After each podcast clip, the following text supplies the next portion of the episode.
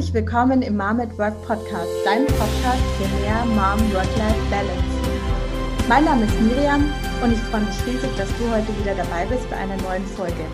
Heute zu Gast im Mom at Work Podcast ist eine Profisportlerin, Unternehmerin und Mama von zwei Kindern. Sie lebt mit ihrer Familie in München und ist eine echte Powerfrau.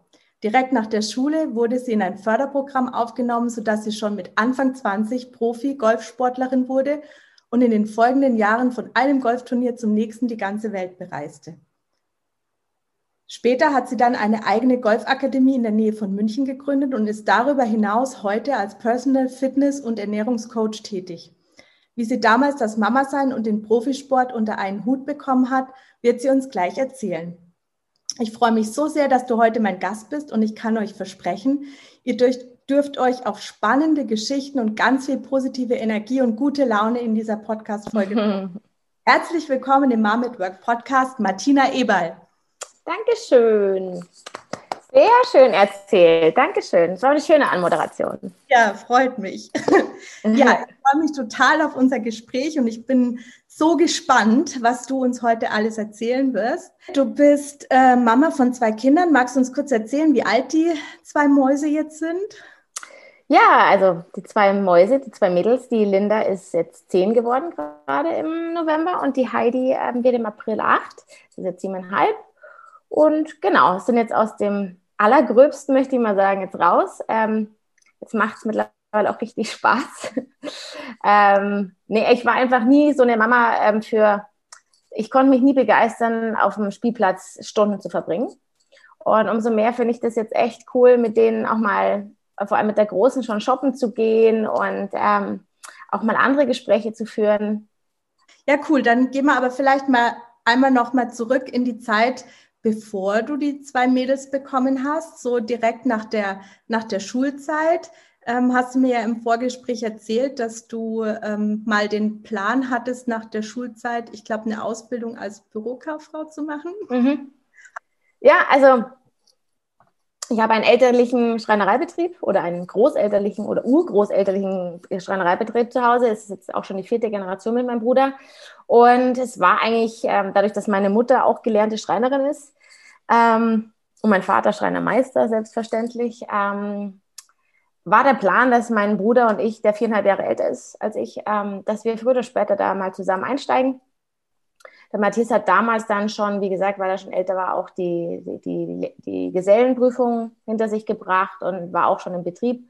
Und ähm, ja, deswegen, das war jetzt eigentlich nicht so ein, ähm, also eine Überraschung, das für mich, für mich war das klar, ich werde irgendwas im Büro machen, so wie es meine Mama dann letztendlich auch gemacht hat und mein Bruder ist halt so ein bisschen im, im Betrieb. Ja, nee, da war ich dann in der Berufsschule und irgendwie habe ich das Gefühl, ich habe das eigentlich alles schon mal gelernt, war dann auch mit, ähm, mit ganz komischen Leuten in der Klasse und ähm, nee, das war dann überhaupt nicht meins. Ich mir boah, blöd, wenn ich jetzt mit denen jetzt noch mal ein paar Jahre in der Klasse sein muss. Und ja, und dann habe ich irgendwie meiner Mama davon erzählt, habe gesagt, ich glaube, das ist es nicht. Genau, habe da aber auch eine super Alternative dann zu bekommen, wie du auch schon mhm. in der Anmoderation gesagt hast, hab da, hast, ähm, habe ich vom Deutschen Golfverband ein ganz tolles Förderprogramm angeboten bekommen. Ähm, was damals ganz, ganz neu war, ist eine Spitzenförderung, wo man quasi Sporthilfe bekommt im Monat und dann aber auch noch vom Verband sämtliche Reisekosten, Trainerkosten etc. pp. erstattet bekommt. Also ich habe dann quasi als Amateur weltweit ähm, Turniere gespielt, Plätze besucht, Länder besucht, Sprachen gelernt. Ähm, und das habe ich dann zwischen 16 und 21 gemacht. Wow. Genau, fünf Jahre lang. Du hast eigentlich während der Schulzeit schon angefangen, Golf zu spielen und äh, ja, eigentlich die ganze Schulzeit die ganze Schulzeit schon mhm. hast. Also der Sport hat eigentlich schon immer eine große Rolle in deinem Leben gespielt, oder? Ja, also ich meine, natürlich war es auch eine ziemlich dicke Verbindung zu meinem Großvater, zu meinem Opa, der mich zu dem Sport gebracht hat. Man muss sich das jetzt auch vorstellen, es war vor 35 Jahren. Ähm, ich war fünf und ähm, da waren keine Kinder auf dem Golfplatz damals. Und aber bei uns war das halt so, dadurch, dass mein Opa so ein bisschen so ein Sportfreak war, der war dann den ganzen Tag auch tatsächlich auf dem Golfplatz, wie ich schon gesagt habe, beide meine Eltern waren voll berufstätig, hatten einen Betrieb, Betrieb zu Hause. Wir hatten kein Kindermädchen oder sonst irgendwas. Und wir waren halt mit unseren Großeltern in den Ferien unterwegs und auch am Nachmittag nach den Hausaufgaben. Wir haben Mittag gegessen bei der Oma. Und ähm, Mai, was Besseres blieb mir nicht übrig, als mit zum Golfplatz zu kommen. Und ich hatte aber schon, ich habe mit drei Jahren zum Tennisspielen angefangen und hatte dadurch auch schon so ein bisschen ein Ballgefühl, so hat Augenkoordination und habe mich da anscheinend von der ersten Sekunde nicht blöd angestellt. Und ja, und wie das halt mit Kindern ist, wenn man Erfolg hat, dann macht es den Kindern ja auch Spaß. Wenn sie schnell gut lesen können, lesen sie ja auch gern oder sonst irgendwas. Und, und so war das halt auch mit Golf. Und dann habe ich halt dann tatsächlich mit sechs Jahren richtig zum Golfspielen angefangen. Und ähm, obwohl, das, obwohl das damals das Thema echt ähm, blöd war. Ich habe das auch nicht so wirklich erzählt, weil damals war Golf immer noch so ein absolut versnobter Sport, wobei sich damals schon das Blatt so ein bisschen gewendet hat. Also ähm, das war dann jetzt nicht mehr der Sport nur für die Reichen. Das hat dann schon tatsächlich auch so ein bisschen die Sportlichkeit gefunden. Leider noch nicht so, also Gott sei Dank ist es jetzt anders, aber damals war es halt schon noch ein bisschen verschrien. Okay. Aber es hat mich mein ganzes Leben begleitet und das wird auch immer so bleiben. Ja, cool. Aber das heißt, äh, die haben irgendwann hat bei dir zu Hause das Telefon geklingelt und dann war diese Golfakademie dran und dann haben sie gesagt, hey, Martina, du kannst es gut. Willst du nicht nee, also das muss man sich so vorstellen, der Deutsche Golfverband, das ist, das, das ist der, das ist die Nationalmannschaft. Das ist so wie beim der DFB, beim Fußball. Mhm. Ähm, und ich habe davor ja schon Nationalmannschaft gespielt. Ich habe ähm, mit, ähm, mit 15 angefangen, Mädchen-Nationalmannschaft zu spielen. Bin dann relativ schnell nach einem Jahr schon in die Damen, in den B-Kader gekommen. Und dann gab es eben dieses, ähm, dieses Förderprogramm mit A-Kader-Status. Mhm. Und das ist, das ist halt der Deutsche Golfverband. Und ähm, die haben tatsächlich angerufen, aber ich war mit denen natürlich schon in Kontakt. Ich war ja schon im Förderprogramm, bloß halt in einem Förderprogramm, wie halt eine Schülerin sein kann. Mhm. Okay. Und die wussten, ich habe halt Schule fertig und ähm, die wussten zwar witzigerweise nicht, dass mir in der Berufsschule nicht gefallen hat, aber ähm, das, es kam sehr gelegen, sagen wir mal so. Manchmal kommen die Sachen so, wie sie kommen sollen. Ne? Ja, genau. Aber man darf es nicht erzwingen, es kommt meistens von allein. Genau.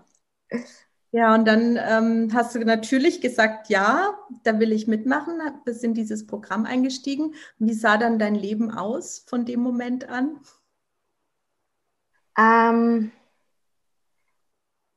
ja, also es war, es war schon cool. Also man stellt sich das ja jetzt, also ich glaube, es ist schwer, sich das vorzustellen. Dann hört man, dass eine 16-Jährige alleine um die Welt tuckert, ähm, jeden, also toll, die tollsten Golfplätze auf der Welt spielt. Ähm, nicht ganz. Also man muss es schon auch mögen, dauernd von zu Hause weg zu sein. Jetzt hatte ich damals das Glück, wenn du mit dem Verband unterwegs bist, das sieht man ja auch ähm, bei den olympischen Sportarten, wenn es es mal im Fernsehen gibt, ähm, es ist meistens ein, ein Trainertross dabei, es, man reist im Team. Und so war das auch tatsächlich da. Und es war, war eine ganz tolle Zeit, aber letztendlich ist Golf halt schon auch ein Einzelsport. Das hängt von dir ab. Und du hast da jetzt kein Team, auf, auf, das, auf das du dich verlassen kannst. Ähm, also es war schon auch so ein bisschen mh, mm, ein Test, wie gut du selber bist. Aber es war eine coole Zeit, weil letztendlich ähm, der Unterschied zum Amateursein, zum Profi-Dasein ist tatsächlich auch die finanzielle Möglichkeit und ähm, auch der Verdienst. Als Amateur darf man kein Geld verdienen, ähm, als Profi schon. Aber als Profi zahlt auch der Verband nichts mehr. Jetzt muss man sich das schon so vorstellen, dass so eine Woche ähm, mit Flug, Hotel, Essen, Startgeldern, Schnickschnack, mh, hm, sind wir ganz schnell bei 2000 Euro im Schnitt mhm. äh, die Woche. Und ähm, klar gibt es mal günstigere Wochen, wenn du mal in Österreich spielst. Aber ähm, genauso gut spielst du auch in Australien und in Amerika. Und es wird halt ein bisschen teurer. Du hast ja vorher keinen Verdienst. Du darfst als Amateur dafür nichts nehmen. Ähm, ist schon hart. Also der Fall kann ganz schön hart sein. Ähm, Sponsorengelder gibt es nicht beim Golfspiel nicht so viel. Da das in Deutschland im Vergleich zu Schweden, zu Amerika leider überhaupt keinen breiten Sportstatus erlangt oder erlangen wird. Ähm, deswegen ist das schon ein hartes Brot, dann ins Profilager zu wechseln und muss man auch sich sehr, sehr gut überlegen. Mhm. Okay. Aber du hast äh, quasi zwischen 16 und 21 hattest du diesen Amateurstatus. Mhm, genau. Und hast da aber auch schon sehr, sehr viel gewonnen, sage ich mal, an mhm. und äh, der Weg führte dann unweigerlich dazu, dass du, dass du auch Profi werden ja, wurde, ja, ja, das war ganz klar. Also das haben auch meine Eltern damals so kommuniziert, mhm. dass wenn ich dieses Programm oder dieses Förderprogramm annehme und dafür halt ähm, die Ausbildung für unseren Betrieb zu Hause opfere, ähm, dass das dann quasi meine Ausbildung zum Profi sein wird. Okay. War es letztendlich aus, also so, auch das so kann man das dann schon sehen. Ähm, hat halt, waren halt fünf Jahre.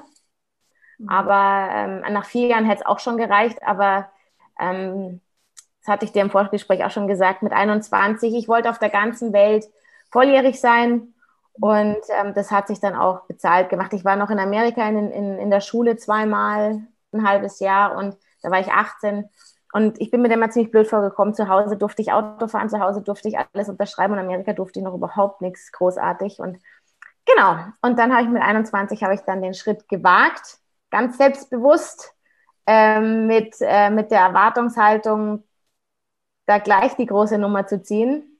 Und dann bin ich aber ganz gut auf gut Deutsch auf die Fresse geflogen. Okay. Das lief dann eine Zeit lang nicht so rund, wie ich mir das vorgestellt habe, bis ich dann irgendwann mein komplettes Team gewechselt habe. Ich habe mein Trainerteam komplett neu aufgestellt, habe Trainer dazugeholt, hatte dann insgesamt äh, vier oder fünf Trainer. Mhm, okay. Nicht nur für Technik, sondern auch für Fitness, für Mental, für Ernährung. Ähm, also Trainer ist da jetzt ein bisschen falsch. Ähm, falscher Name, aber es ist jemand, der mich da einfach gut beraten hat, was jetzt das, die Ernährung betrifft. Mhm. Damals war auch im, in anderen Sportarten Ernährung, das ist so erst in den letzten 15 Jahren so gekommen, dass man das gecheckt hat, dass äh, unser Körper eine Maschine ist und man braucht das richtige Benzin dazu. Mhm. Ähm, genau, dann habe ich 2006 mein komplettes Team gewechselt und dann 2007 ist der Knoten aufgegangen. Dann habe ich angefangen, tatsächlich Turniere zu gewinnen. Also es war dann schon so ein bisschen Fairy Tale von, ich habe dann schon angefangen, besser zu spielen. Das war jetzt nicht so von ganz unten, ganz nach oben. Bin dann am Ende des Jahres irgendwie 40. zwischendrin mal gewesen. Aber dann 2007 ging es los. Und dann, wenn einmal der Knoten aufgegangen ist, das ist im Business so, das ist, ähm, das hört man so oft, wenn man einfach ähm, was erreicht, was einem nochmal so einen Boost gibt, ähm, dann, ist, dann ist man in einer anderen Liga und dann kann man dann bleibt man da. Mhm, okay. Aber wow, du hast auch dann echt ein paar Jahre durchgehalten, von 2002 bis 2007. Und da warst du ja wirklich noch jung und mhm. warst ja unterwegs, eigentlich auf der ganzen Welt, was sehr viel auf dich alleine gestellt. Und dann, ähm, und dann so damit umzugehen und zu sagen, ja, aber ich mache trotzdem weiter, das ist schon auch ähm, wow, also das zeugt von Durchhaltevermögen. Ja, also manchmal frage ich mich schon, wie ich das gemacht habe, ähm, weil ich habe es, es war echt ein Beißen. Ähm, ich hatte aber, wie ich es vorher schon gesagt habe, ich hatte nicht so große andere Optionen. Ähm, ich habe mich damals entschieden mhm. äh, für diesen Weg. Ähm, ich hätte noch den Plan B mit dem Betrieb gehabt, aber ich bin meinen mhm. Weg gegangen und ähm, das hätte ich nicht zulassen, mhm. dass ich dann ähm, das Handtuch zu schnell schmeiße. Ich würde jeder Mama raten, was den Sport betrifft, dass ähm, ein Kind auf jeden Fall mal einen Mannschaftssport betrieben haben sollte mhm. und ähm, auch einen Einzelsport. Weil nur Fußball oder nur Einzel, ähm, dann kennst du den, dann kennst du den Unterschied nicht und weißt eigentlich gar nicht, was es, was es besser findet. Mhm. Ja, also das ist so schon was, was ich jetzt ähm, meinen Kindern total ermögliche, dass ich sage, Ihr könnt ausprobieren, was ihr wollt und was euch gefällt, das dürft ihr weitermachen. Okay. Weil alle mal sagen, die müssen ja Golf spielen. Naja, müssen. Tun sie nicht. Nein, müssen nicht, aber ja. sie dürfen natürlich. Und freust dich wahrscheinlich auch, wenn sie es tun.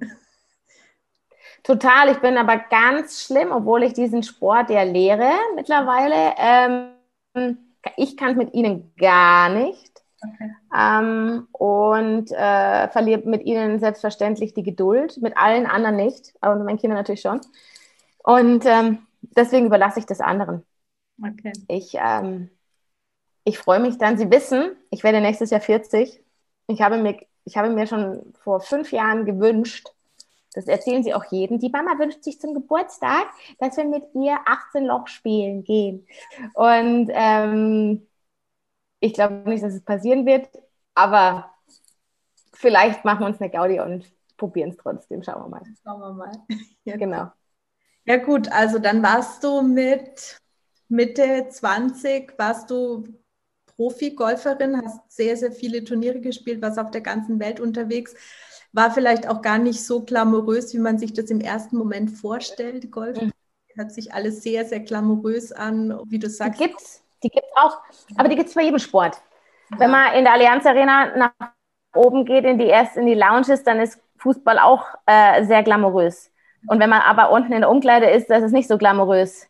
Ähm, beim Tennis, es gibt in jeder Sportart Bereiche, ähm, wo sich es oder es, es, gibt immer Leute, die ähm, mehr Glitzer wollen. Aber tatsächlich, da wo die Leistung gebracht wird, ähm, egal ob es im Geschäft oder im Sport, ähm, das hat wenig mit ähm, Zuckerschlecken zu tun. Ja, auf jeden Fall. Gut, und äh, jetzt hast du ja irgendwann in dieser Zeit auch ähm, deinen Mann kennengelernt, der Papa, den Papa von deinen zwei Mädels. Mhm. Und ähm, ja, wie war das denn? Wann, wann, wann war das, als ihr euch kennengelernt habt? Ähm, das war 2009 haben wir uns wieder getroffen, mhm, okay. weil wir kannten uns eigentlich schon ganz lange auf einer, auf einer Feier, auf, einem, auf einer Golfveranstaltung wieder getroffen. Und ich habe mich ihm erstmal vorgestellt, ähm, weil ich der Host war von diesem Abend. Und ähm, hat er gesagt, ja, ich weiß schon, wer du bist und ähm, du weißt auch, wer ich bin. Und dann habe ich ihn angeguckt und gesagt, nee, äh, ja, genau, ich bin der und der. Und dann habe ich gesagt, okay, gut, ja. schaust jetzt ein bisschen anders aus. Also er hat ähm, dann 40 Kilo abgenommen gehabt und war vom optischen jetzt nicht nur wegen dem Gewicht, sondern er hat sich einfach sehr, sehr verändert. Genau, und dann ging das alles ratzifatz, auch Golfer. Ähm, das war dann für mich letztendlich schon auch immer wichtig, ähm, meinen Freunden, dass die mussten schon alle irgendwas ein bisschen mit Golf zu tun haben oder konnten, mussten sich für den Sport auch begeistern, weil man muss sich schon vorstellen, ich war ja nie da. Ähm, entweder sind sie mit mir mitgekommen oder wenn ich dann da war, ähm, mussten sie mich halt tatsächlich beim Training mal zwischendrin besuchen kommen. Genau, und dann ging eigentlich alles relativ schnell. Also wenn man sich vorstellt, die Linda ist 2010 geboren. 2010 bist du schwanger geworden und hast dann, ähm, aber während der mhm. Schwangerschaft, glaube ich, pausiert, hattest du mir erzählt, gell? Weil es dir, dir während der Schwangerschaft nicht so gut ging. Aber ich hatte, du warst zu der Zeit Golfprofi immer Nicht noch. so gut ist. Ja, ja, ja, ich bin auch immer noch Profi. Ja, also diesen Profi-Status, den habe ich bis heute nicht abgelegt. Mhm. Ähm, Nee, also das ist sehr nett ausgedrückt oder dezent, dass, es, äh, dass ich keine schöne Schwangerschaft hatte. Ähm, jeder Busch auf dem Golfplatz wurde ähm, gesucht, um mich, ähm, um mir alles nochmal so über den Kopf gehen zu lassen, was ich zum Frühstück hatte. Und es war wirklich anstrengend. Es war wirklich, wirklich schwer. Und es war dann so, dass ich mich dann einfach überhaupt nicht mehr, nicht nur körperlich, sondern auch mental nicht mehr konzentrieren konnte.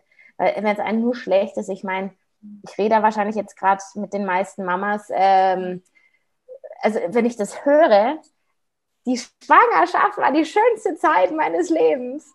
Also ich habe jetzt zwei hinter mir und ich probiere es nicht nochmal, weil es wird die, die dritte würde bestimmt nicht viel schöner werden. Also es war alles andere als schön bei mir. Die ersten drei Monate waren im wahrsten Sinne des Wortes zum Kotzen. Im Juni 2010 habe ich dann die Pause gedrückt, weil das hat dann. Und äh, ging das einfach so? Es musste gehen. Also es gibt dann, ähm, das nennt sich Medical Exemption. Ähm, also wenn man irgendwas hat, was einen dazu hindert, aus gesundheitlicher Basis ähm, den Sport auszuüben, ähm, dann verlierst du quasi jetzt nicht deine Spielberechtigung. Okay. Weil das ist ja das größte Problem eigentlich, dass ich machst, dass du dann raus bist. Aber das äh, mit diesen Medical Exemptions bist du noch safe.